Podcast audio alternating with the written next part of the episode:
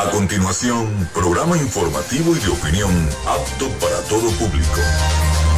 Frecuencia Noticias. Frecuencia Noticias. Con el periodista Felipe López. Infórmate e interactúa. Ya comienza Frecuencia Noticias por Fe y Alegría 88.1 FM con todas las voces.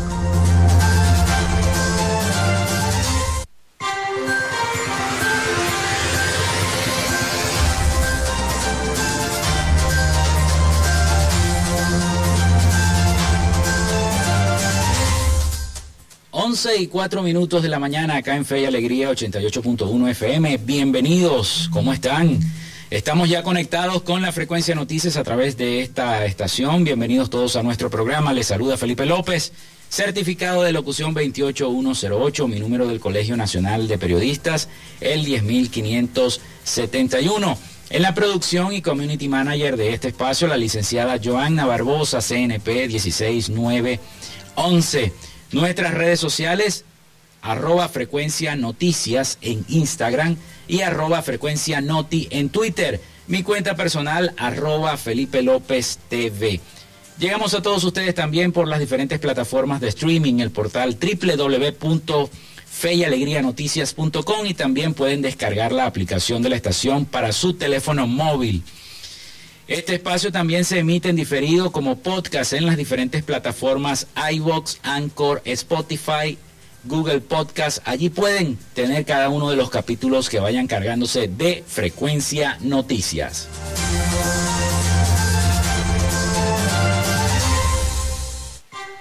Y también lo hacemos en una presentación y por cortesía de nuestros patrocinantes, la panadería y charcutería San José. Thank you.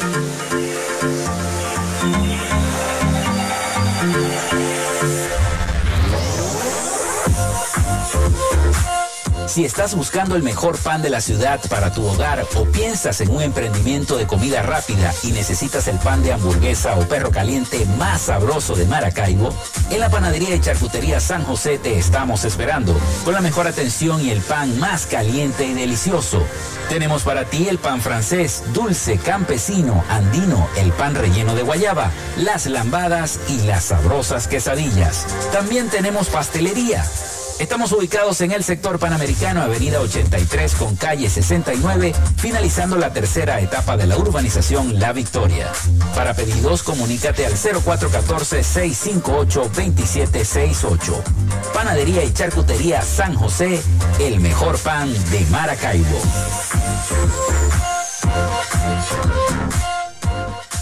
Y también lo hacemos en una presentación de la gente de Social Media Alterna.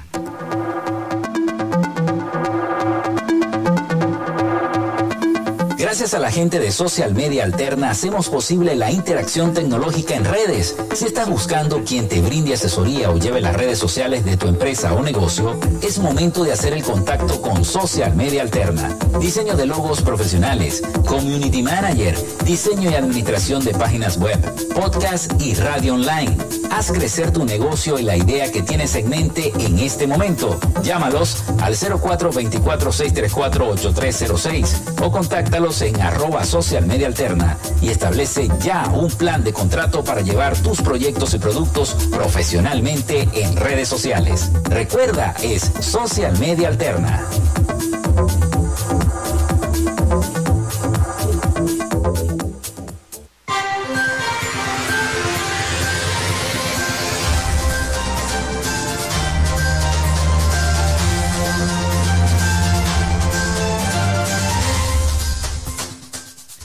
Bueno, 11 y 8 minutos de la mañana acá en Fe y Alegría 88.1 FM. Bienvenidos todos a nuestro programa. Hoy tenemos un programa bastante informativo, bastante cargado de información. Sobre todo tenemos un reporte muy completo sobre lo que es el Omicron. Eh, cortesía de nuestros aliados informativos. Tenemos el resumen también de las noticias de Latinoamérica eh, con el periodista Rafael Gutiérrez, que bueno, está de corresponsal de nosotros desde Miami, enviándonos toda la información que está ocurriendo en Latinoamérica. También tenemos nuestra cápsula de los viernes, cápsulas por la vida con la licenciada Joanna Barbosa.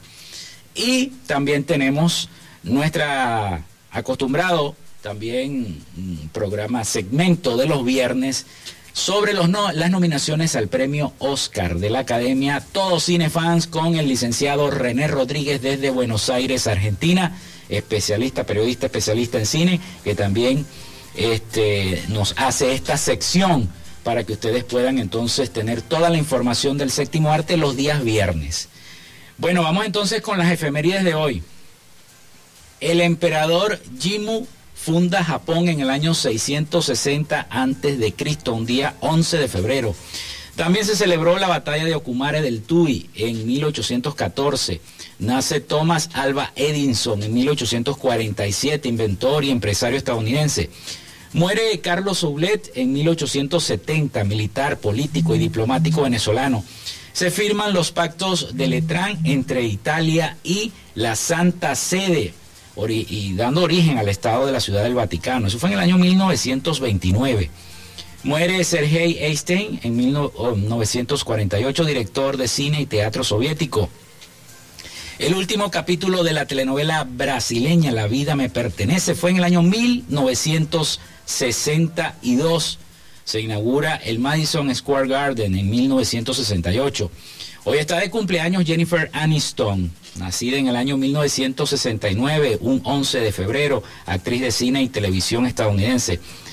También Nelson Mandela, el preso político más conocido del mundo, sale en libertad en 1990, un 11 de febrero. Gary Gasparot vence a la computadora Deep Blue en la, en la partida de ajedrez de 1996. La atleta venezolana Higinia Bocalandro se convierte en la primera venezolana en la historia en participar en unos Juegos Olímpicos de Invierno. Fue en Nagano en 1998.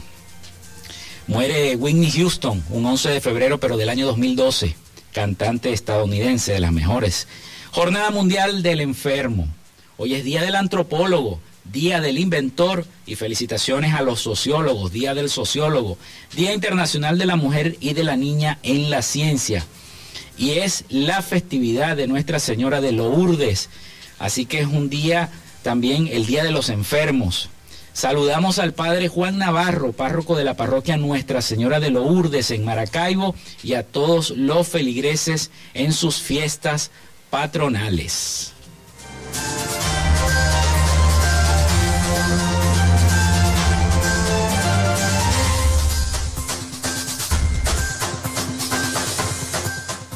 Y eso es lo más eh, resaltante de las efemérides que se celebran este 11 de febrero. Hoy es viernes. Hoy es viernes. Vamos con el reporte del, del COVID-19 en Venezuela. Venezuela detectó 1.041 nuevos contagios de coronavirus, informó la vicepresidenta Delcy Rodríguez. Detalló en la cuenta, en su cuenta de Twitter, que 1.037 son casos de transmisión comunitaria y cuatro importados.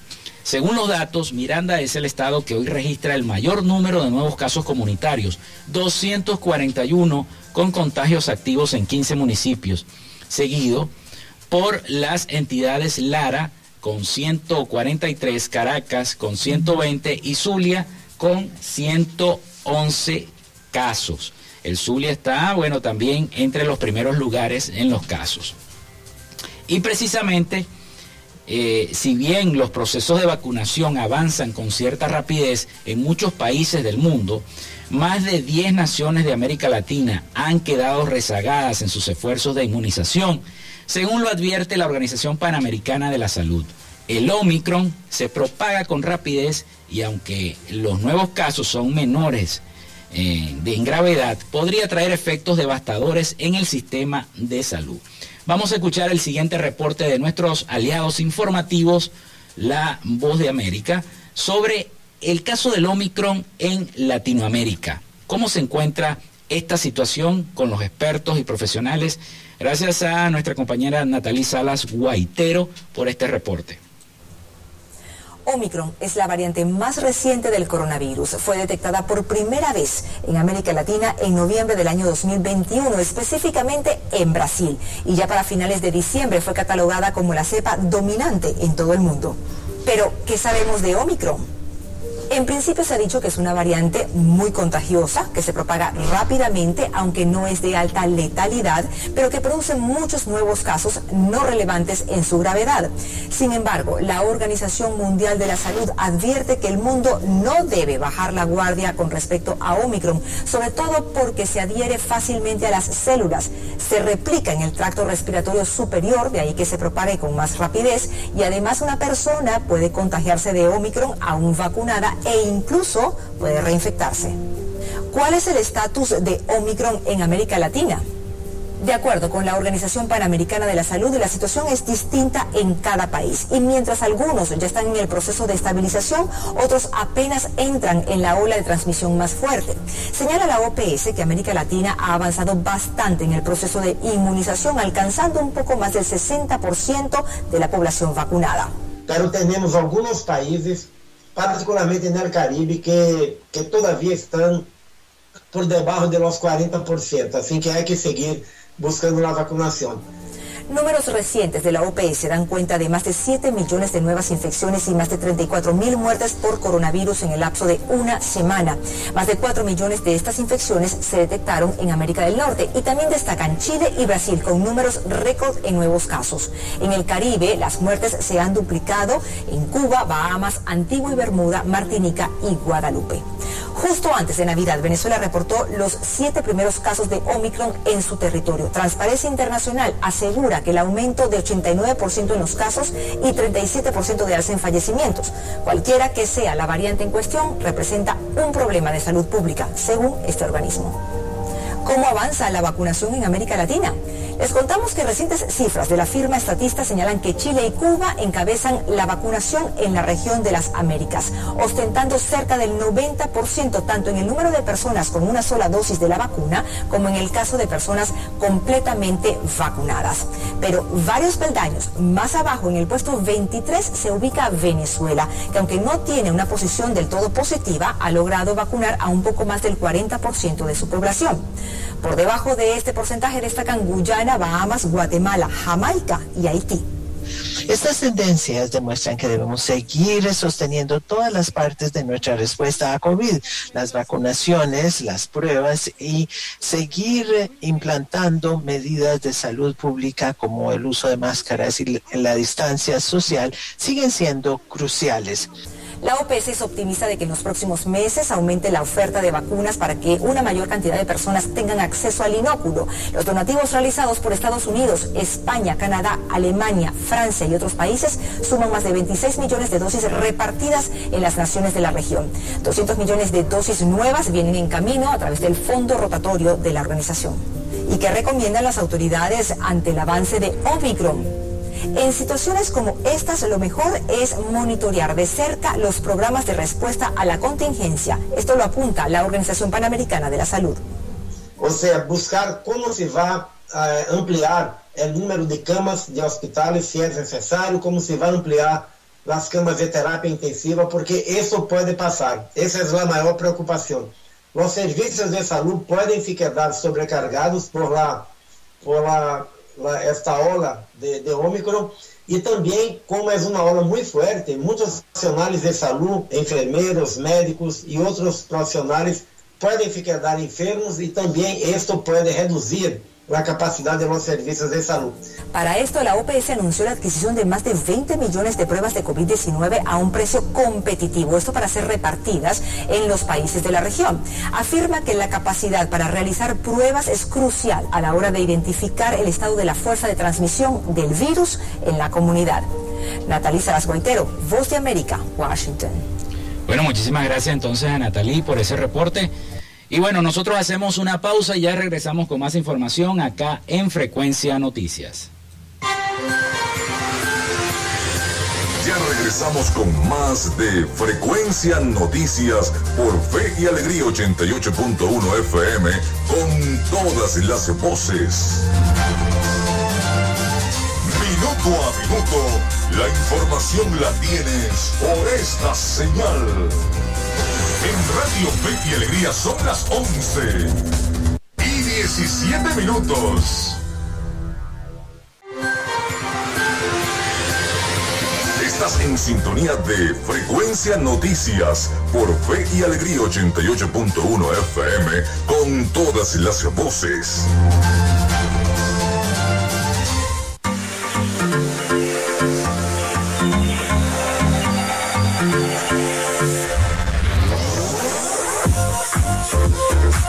Si estás buscando el mejor pan de la ciudad para tu hogar o piensas en un emprendimiento de comida rápida y necesitas el pan de hamburguesa o perro caliente más sabroso de Maracaibo, en la panadería y charcutería San José te estamos esperando con la mejor atención y el pan más caliente y delicioso. Tenemos para ti el pan francés, dulce, campesino, andino, el pan relleno de guayaba, las lambadas y las sabrosas quesadillas. También tenemos pastelería Estamos ubicados en el sector panamericano, avenida 83 con calle 69, finalizando la tercera etapa de la urbanización La Victoria. Para pedidos, comunícate al 0414-658-2768. Panadería y Charcutería San José, el mejor pan de Maracaibo.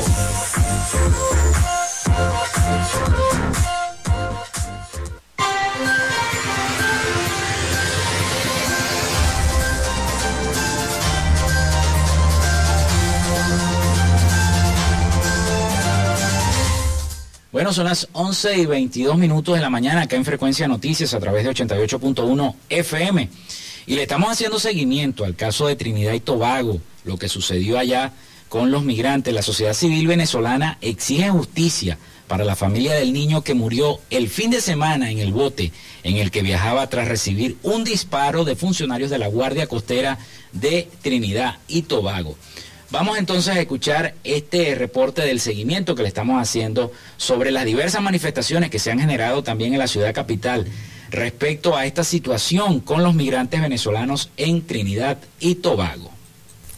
Varias protestas se han registrado esta semana en las inmediaciones de la Embajada de Trinidad y Tobago en Caracas para rechazar lo que califican como políticas inhumanas contra los migrantes venezolanos. En representación de la Coalición por los Derechos Humanos y la Democracia, Kelvis Zambrano solicitó a la alta comisionada de los Derechos Humanos de la ONU, Michelle Bachelet, que exhorte a Trinidad y Tobago a que cumpla con las normativas en materia de derechos humanos. Que efectúe una visita in loco a Trinidad y Tobago para que pueda verificar las condiciones en las que se encuentran muchos venezolanos que hoy en día están injustamente privados de libertad en cárceles de Trinidad y Tobago por su condición de nacionales venezolanos. Esto es contrario a las normas internacionales. En tanto, SECODAP, una organización dedicada a la defensa de los derechos de los niños, niñas y adolescentes en Venezuela, asegura que el gobierno de Trinidad y Tobago mantiene un patrón sistemático de violación y criminalización del migrante venezolano. Y su coordinador, Carlos Trapani, insiste en que si bien cada estado es soberano en establecer sus políticas migratorias, no es una patente de curso para que en función de su autonomía atropelle a los migrantes y menos aún a los niños. Es importante visibilizar el problema,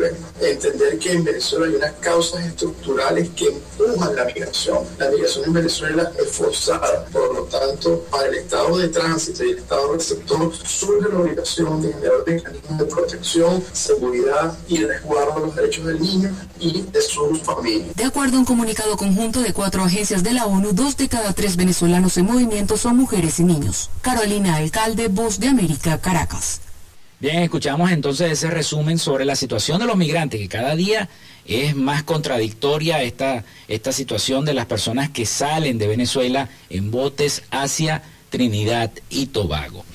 Bien, tenemos ahora el resumen de las noticias de Latinoamérica con el periodista Rafael Gutiérrez Mejías desde los Estados Unidos. Adelante, Rafael, con el resumen.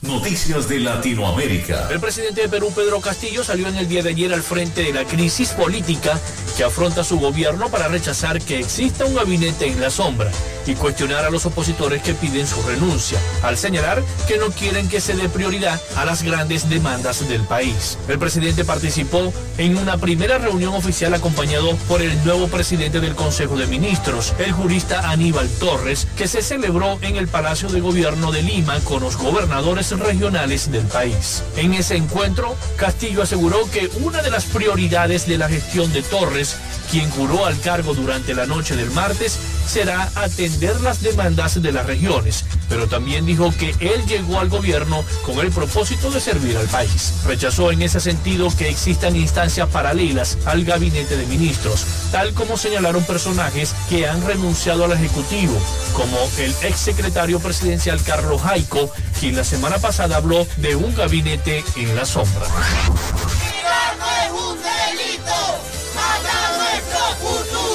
Varias protestas se han registrado esta semana en las inmediaciones de la embajada de Trinidad y Tobago en Caracas para rechazar lo que manifestantes califican como inhumanas políticas contra los migrantes venezolanos. La sociedad civil venezolana se ha manifestado públicamente en días recientes con la intención de exigir justicia para la familia del niño que murió el fin de semana. Estamos cansados de que los venezolanos nos vean como cualquier cosa. Estamos buscando nuevas oportunidades en otros lados, ya que aquí no nos ha permitido seguir adelante. ¿Cómo es posible que una madre haya tenido que ver morir a su hija en brazos? ¿Cómo es posible que sigan pasando todos estos hechos? La comunidad internacional no se ha pronunciado y estamos esperando que pasen algunos hechos que penalicen qué es lo que está pasando, porque existe la protección a los migrantes. La Coalición por los Derechos Humanos y la Democracia, una organización no gubernamental dedicada a defender y promover los derechos fundamentales en Venezuela, solicitó a la alta comisionada de los derechos humanos de la ONU, Michelle Bachelet, que exhorte a Trinidad y Tobago a que cumpla con las normativas internacionales en materia de derechos humanos. Tras el ataque con un vehículo explosivo que dejó dos fallecidos y seis heridos en el batallón de infantería número 21, Batalla Pantano de Vargas, en el departamento Meta de Colombia, el presidente Iván Duque aseguró que el propósito del ELN y la FARC es desestabilizar el país en época preelectoral. Indicó que se está viendo cómo hay interesados en combinar todas las formas de lucha para tratar de incidir en el proceso electoral de Colombia. Dijo Duque que para las elecciones no van a aceptar ninguna injerencia extranjera en las elecciones de ese país, así como estarán en contacto con Estados Unidos para advertir y para actuar frente a cualquier intento de injerencia en las elecciones de Colombia.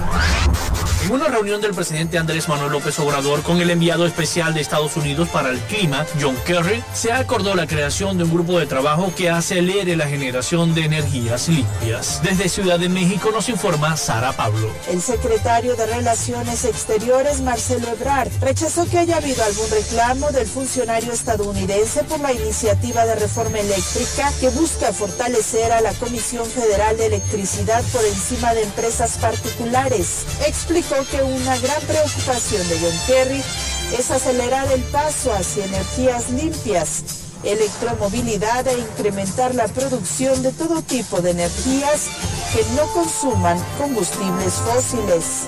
¿Qué podemos hacer entre México y Estados Unidos estos tres años para elevar el potencial enormemente de producción de energías limpias entre México y Estados Unidos? Yo creo que la parte sustantiva es que se acordó formar un grupo de trabajo task force entre México y Estados Unidos para tener un entendimiento como el que hicimos en materia de seguridad. O sea, ¿cuál sería la acción o las acciones que podemos tomar juntos? ¿Algún reclamo por la reforma eléctrica? No, reclamos no. No, cada quien plantea sus puntos de vista. En su intervención en la Cancillería, Kerry dijo que ambos países tienen la oportunidad de trabajar de forma conjunta para liderar la transformación hacia las energías limpias, que implicará menos contaminación, aire más limpio, menos enfermedades, vidas más saludables y también electricidad a precios más bajos. Se refirió a la iniciativa de reforma eléctrica. Respetamos totalmente la soberanía de México. Sé que el presidente ha comenzado a hacer algunas reformas que son importantes para él y para su país. Lo que nosotros queremos hacer es trabajar con México para reforzar, como dijo la secretaria Granholm, fortalecer la posibilidad de que el mercado sea abierto, competitivo. El presidente mexicano escribió en su cuenta de Twitter que el diálogo transcurrió con franqueza y respeto y publicó una fotografía con Kerry mientras caminaban por uno de los salones acompañados de funcionarios de ambos países. Hasta acá nuestro recorrido por Latinoamérica les narró Rafael Gutiérrez. Noticias de Latinoamérica. Bien, muchísimas gracias a nuestro compañero, colega periodista Rafael Gutiérrez Mejía. Saludos a Rafael por el reporte, el resumen completo de las noticias de Latinoamérica. Hacemos una pausa y ya regresamos acá en Frecuencia Noticias. Ya regresamos con más de Frecuencia Noticias por Fe y Alegría 88.1 FM con todas las voces.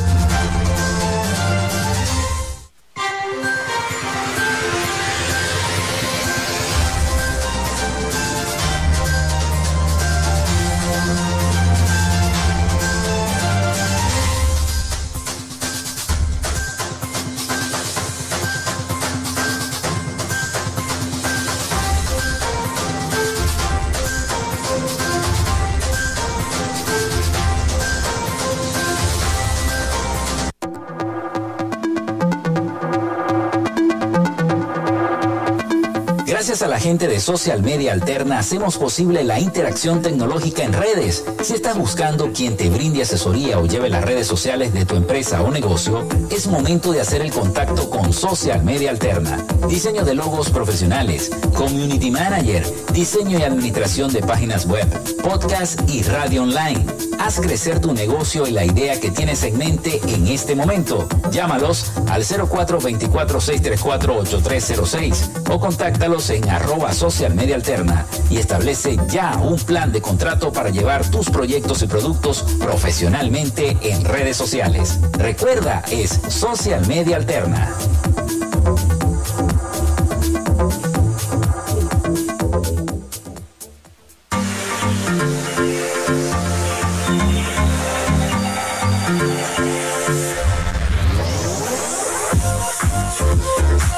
Si estás buscando el mejor pan de la ciudad para tu hogar o piensas en un emprendimiento de comida rápida y necesitas el pan de hamburguesa o perro caliente más sabroso de Maracaibo, en la panadería y charcutería San José te estamos esperando con la mejor atención y el pan más caliente y delicioso.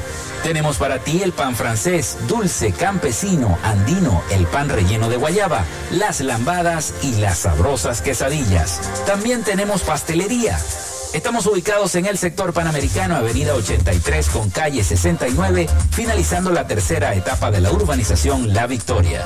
Para pedidos, comunícate al 0414-658-2768. Panadería y Charcutería San José, el mejor pan de Maracaibo.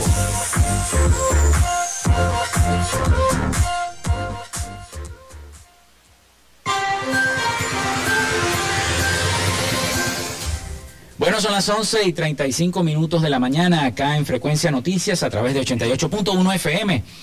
Bueno, vamos entonces con nuestra sección Cápsulas por la Vida con la periodista Joanna Barbosa, quien este, desde la semana pasada ya tenemos este segmento dedicado a los derechos humanos, a la vida, al derecho que tiene eh, el ser humano de nacer etcétera, etcétera. Vamos a escuchar entonces a nuestra compañera, productora de programa y colega periodista Joanna Barbosa con su sección Cápsulas por la Vida acá en Frecuencia Noticias. Hola, le saluda Joanna Barbosa. A partir de este momento, Cápsulas por la Vida llega a ustedes a través de Frecuencia Noticias con Felipe López. Bienvenidos.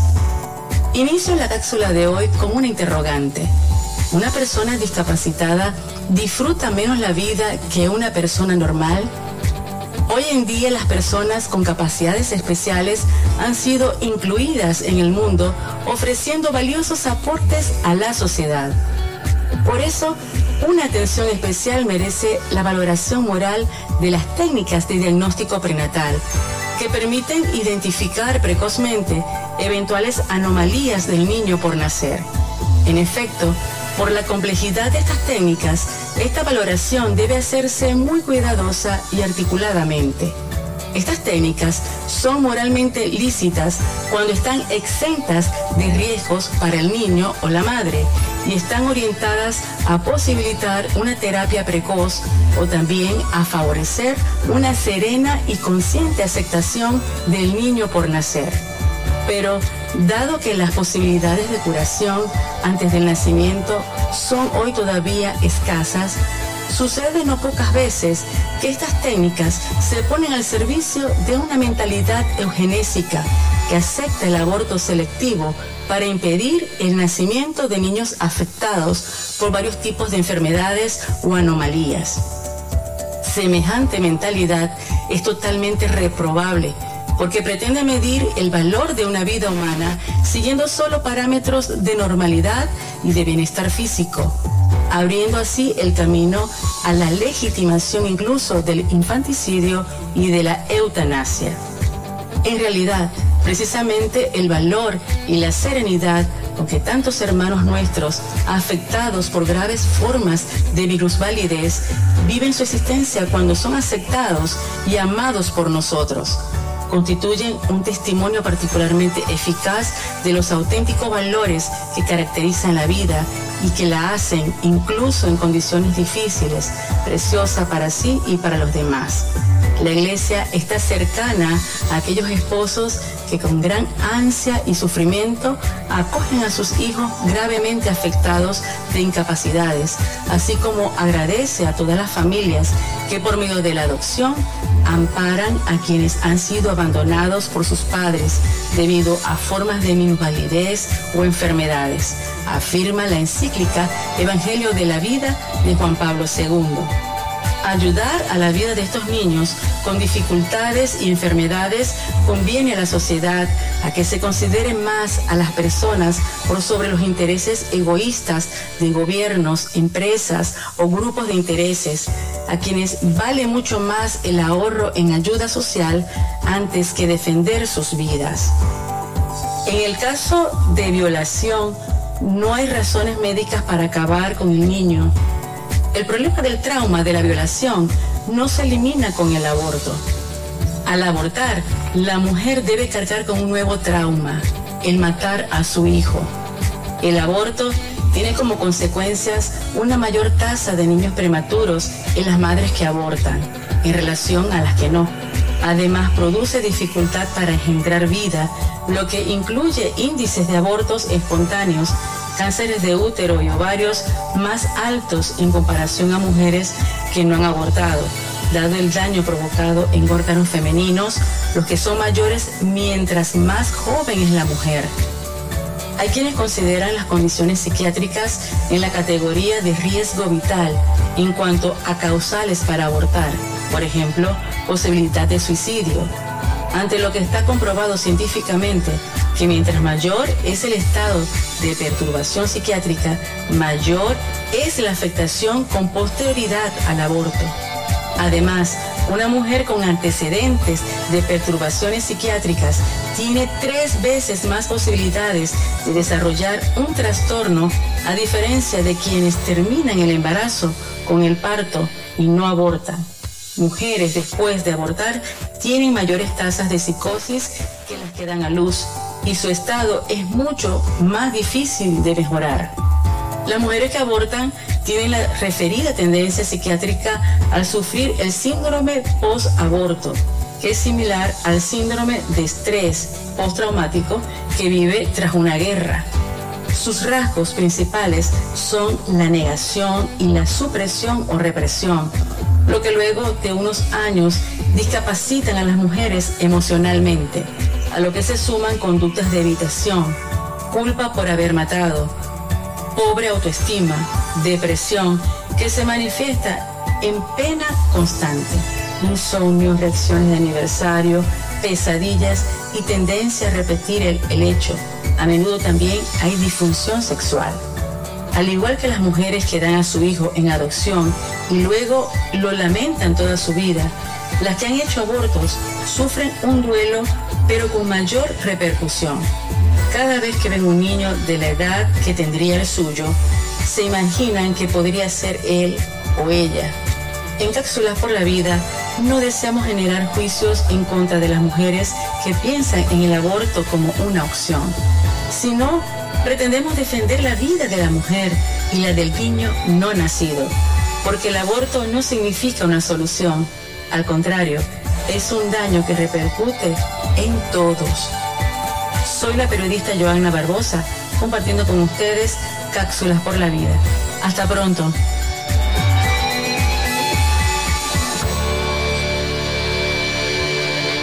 Bien, muchísimas gracias entonces a nuestra compañera de labores, Joanna Barbosa, con su sección Cápsulas por la Vida. Son las 11 y 43 minutos de la mañana acá en Fe y Alegría 88.1 FM.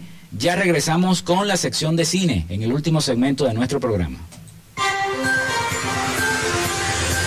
Ya regresamos con más de Frecuencia Noticias por Fe y Alegría 88.1 FM con todas las voces.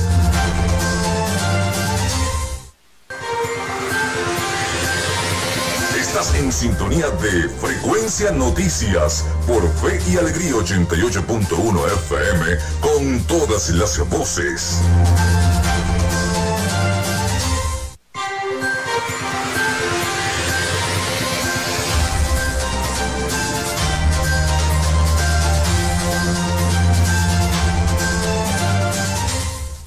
Once y 46 minutos de la mañana. Recuerden comunicarse por los teléfonos. Ya recibimos algunas denuncias.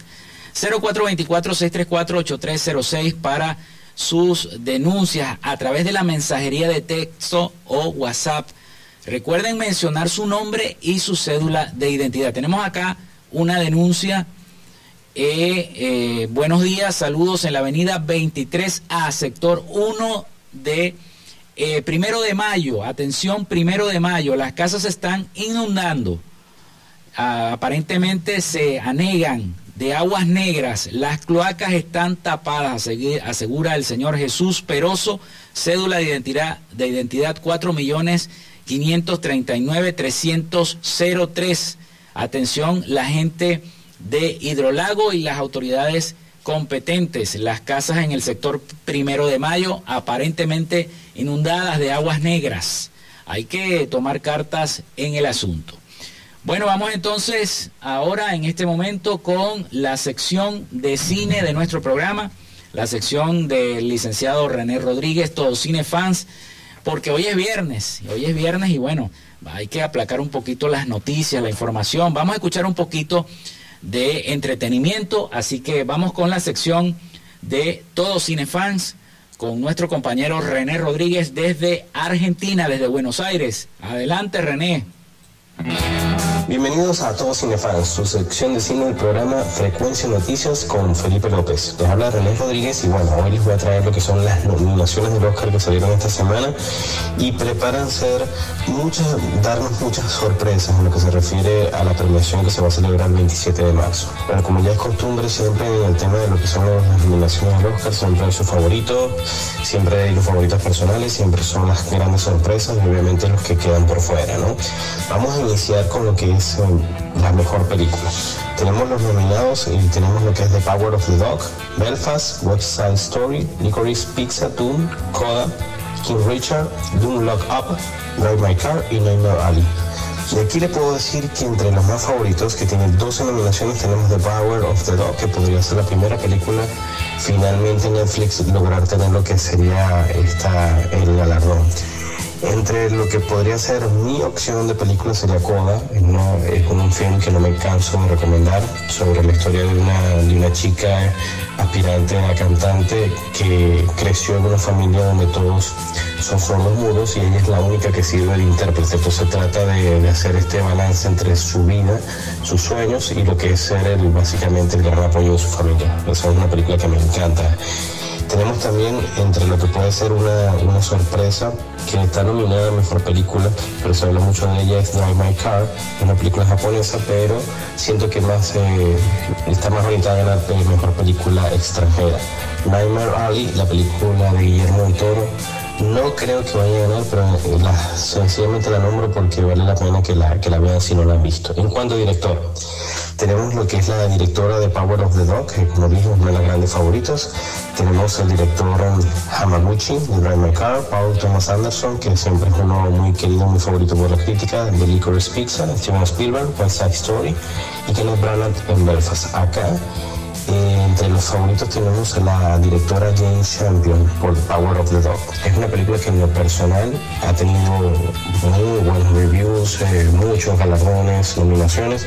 En lo personal intenté conectar con la película, pero ah, es, es mi opinión, sencillamente. Aquí lo más seguro que gane la, la directora de Power of the Dog. El gran dejado por fuera fue Denis Villeneuve, me parece que son colocuras que a veces ocurren en, cuanto a los Oscars. El Dune fue un- uno de los grandes eventos del año pasado, tuvo 10 nominaciones y una de esas películas que tú la ves y tú dices, aquí detrás de esto hay el trabajo de un maestro, de un gran director y que tenga una película tan épica, tan, muy bien, tan bien lograda como es Dune, no tener nominación a mejor director es, una locura. Tenemos mejor actor. El mejor actor está bastante reñido. para muchos el favorito, no me extrañaría que gane, es Will Smith con King Richard, una película que es, un- entre los mejores trabajos, me parece que junto con The Pursuit of Happiness, en busca de la, de- la felicidad de Will Smith, está entre sus mejores eh, actuaciones. Tenemos Benedict Cumberbatch, otro de los favoritos de Power of the Dog, Andrew Garfield, Tic Tic Boom, Denzel Washington, eh, la tragedia de Macbeth. Y Javier Bardem, Linda Ricardos, que ha sido una de las grandes sorpresas, de sorpresas Javier Bardem. Entonces, en cuanto al mejor actor, eh, apuesto por Will Smith, en- entre los favoritos está Benedict Cumberbatch. Y el que me gustaría que sea la sorpresa de la noche Andrew Garfield, que tuvo un tremendo regreso con Tina Fey, Tic Tic Boom Boom y lo que fue la película No Way Home de, de. Me parece que Andrew Garfield es un actor que, que se merece, se merece su, Oscar, de verdad que es un excelente actor. Tenemos mejor actriz. Aquí mejor actriz la sorpresa fue la inclusión de la que en un momento fue favorita, pero después se dejó de mencionar, que es Kristen Stewart por Spencer. Tenemos Nicole Kidman, muchos la dan ella como la ganadora. En Being the Ricardos, vi la película, eh, de verdad que no siento que, que se lo merezca, pero bueno. Jessica Chastain, The Eyes of Tammy Faye, Olivia Colman, de Los Torres y Penelope Cruz, Parallel Mothers. Siento que puede ser la gran sorpresa de la noche Kristen Stewart, pero Penelope Cruz se lo merece, sin duda, en una de las mejores películas de Alejandro Almodóvar. Tenemos actor de reparto. En actor de reparto tenemos lo que es Cody Smith McPhee. Bueno, lo, lo vimos al chico en una de las primeras películas de Matt Reeves, de la película vampiros. Tenemos también lo que fue en los X-Men, lo podemos ver. Y bueno, este chico es uno de los grandes favoritos de Power of the Dog. Tenemos Troy Kotsur por Coda, Ciaran Hinds por Belfast, J.K. Simmons por the Ricardos y Jesse por The Power of the Dog. Yo acá me voy en este quisiera que ganara eh, Troy por Coda pero creo que la sorpresa puede estar dentro de Power of the Dog. O bien sea Cody Smith o Jesse Plimons que Jesse Plimons es, uno de, los muy grandes villanos de lo que fue Breaking Bad. Tenemos mejor actriz de reparto. Aquí bueno tenemos lo que es Ariana DeBose por West Side Story, se habla mucho de ella, puede ser eh, la gran favorita para ganar los premios. Kristen Dunst, de Power of the Dog, otra vez, de verdad que Power of the Dog puede ser o esa película que termine ganando, eh, ganando todos los galardones, o esa que tiene muchas nominaciones al final no se lleva nada. Siento que puede ser así. Eugene Ellis por King Richard, esa es mi elección. Esa actriz, eh, la que acompañó a Will Smith en la película de King Richard, de verdad que entre los dos ven- supieron vender la película, junto con las que eh, hacen los papeles de Ben y Serena Williams. Tenemos Jessie Buckley por The Lost Daughter y Judy Dench por Belfast, que su nominación fue una de las grandes sorpresas. Aquí, como les dije, eh, puede ser eh, Kristen Dunst haciendo la barrida junto The Power of the Dog, pero me voy más por Ariana DeBose por West Side Story. Y bueno, no, no podía cerrar la, la sección sin hablar lo que lo más seguro sea la película que se lleve todos estos galardones técnicos que es Dune. No me canso de recomendarla en ese aspecto, igual siento que una, una película que es una historia inconclusa. Es básicamente cortaron el libro por la mitad, así que hace falta ver la segunda parte para tener la experiencia completa y poder de verdad catalogarla como una gran película, una gran obra maestra o sencillamente una película que a nivel técnico está a la, en la vanguardia. Eso con respecto a eso. Y bueno, tengo, que también decir que entre los que dejaron por fuera, me parece que Judy Corner por The Last Duel como mejor actriz es una de las, la, la coloco entre mi número 3 de película del año pasado. De verdad que de las Dulles, una locura que tenga nominación a los Razzie, que son lo contrario de los Oscars. Ben Affleck como mejor actor de peor actor de reparto. Es una película excelente, es el regreso de Matt Damon con Ben Affleck a escribir juntos un guion desde Good Will Hunting. De verdad que es una locura que no esté ahí. Otro, Nicolas Cage, por su papel en Peak, me parece que merecía volver a los Oscars, a, pesar de que tiene tantas películas que a veces que se ha perdido un mar de películas malas o mediocres, en verdad que Nicolas Cage cuando la saca, la saca de, de Home Run. Y otra, es una película que no se ha nombrado y la recomiendo 100%, es de Car Counter. Es una película con Oscar Isaac que la recomiendo 100%. Y la que lo dije al principio de la sección, Drive My Car, esta película japonesa, cada vez se habla más de ella, obviamente va a ganar mejor película extranjera, pero una película que tan pronto la ven ahí, eh, que la pueden ver de repente en una sala de cine o, por streaming, véanla. Yo estoy loco por tener el acceso, la, la posibilidad de verla para, disfrutarla. Bueno, amigos cinéfilos, en lo que somos escuchas de Frecuencia Noticias. Bueno, esto ha sido todo por hoy. Mi nombre es René Rodríguez, en lo que es mi Instagram, arroba René Rodríguez Roques. Y bueno, los invito a que sigan escuchando a Felipe en Frecuencia Noticias.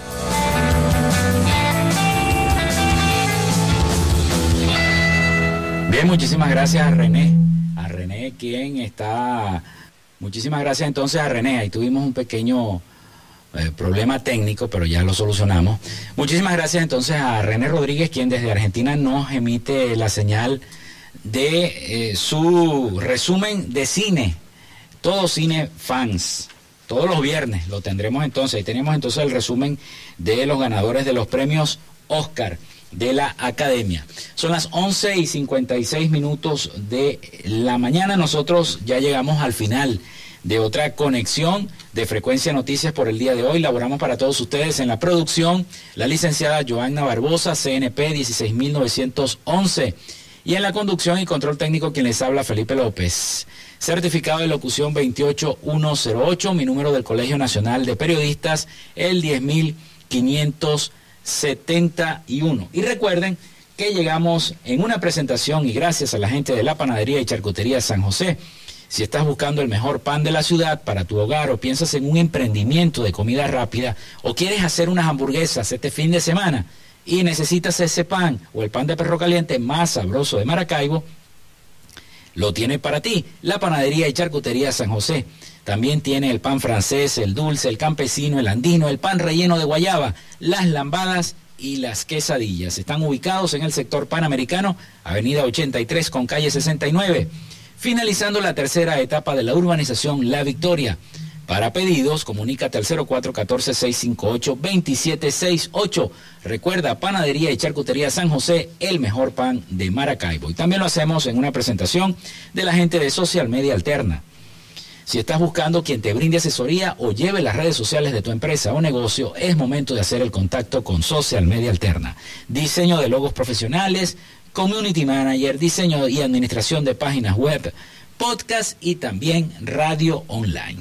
Así que comunícate al 0424-634-8306 y establece ya un contrato con arroba social media alterna. Recuerda, es social media alterna. Bueno, hasta aquí llegó el programa del día de hoy, la semana. Muchísimas gracias por habernos sintonizado. Recuerden enviar sus denuncias, ya quedan para la próxima semana, pero Ahí las vamos acumulando y las vamos a decir todas.